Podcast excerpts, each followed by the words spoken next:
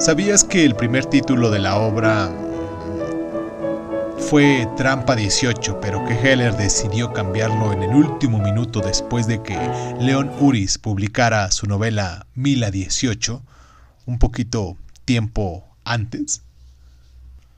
Trampa 22 de Joseph Heller está considerada una de las mejores novelas bélicas de la lengua inglesa y una de las más agudas obras de humor negro amén de crear una nueva expresión de uso común, claro. Tras su publicación en 1961, esta obra tan inusual fue recibida con críticas divididas, ya que algunas, algunas personas lo calificaron de brillante, otros de escandalosa y muchos más de repugnante.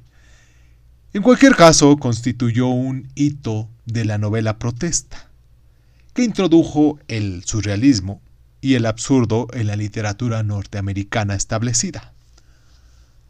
Su, protagonista, Josarian, es un bombardero de las Fuerzas Aéreas estadounidenses, con base en la pequeña isla italiana llamada de Pianosa, en el marco de la Segunda Guerra Mundial.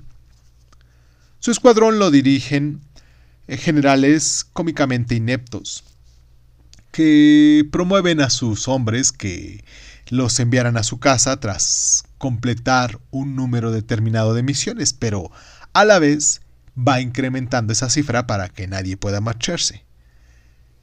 El absurdo burocrático de la guerra eh, queda plasmado en la sencilla pero insidiosa forma de las fuerzas aéreas que da título a esta obra. La trampa 22 estipula que un soldado puede quedar eximido de las misiones de combate si se, si se declara loco. Pero si pide quedar eximido, es evidente que está lo bastante cuerdo como para tener que seguir combatiendo, ¿no?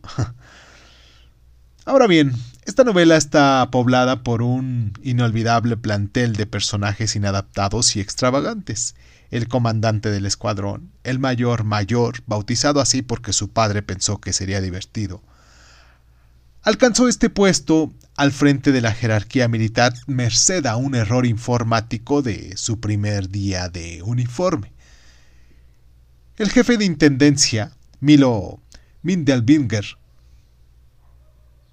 dirige un mercado negro como un consorcio empresarial y su único interés es el beneficio hasta el punto de que afirma un contrato con los alemanes para que bombardeen su propio escuadrón.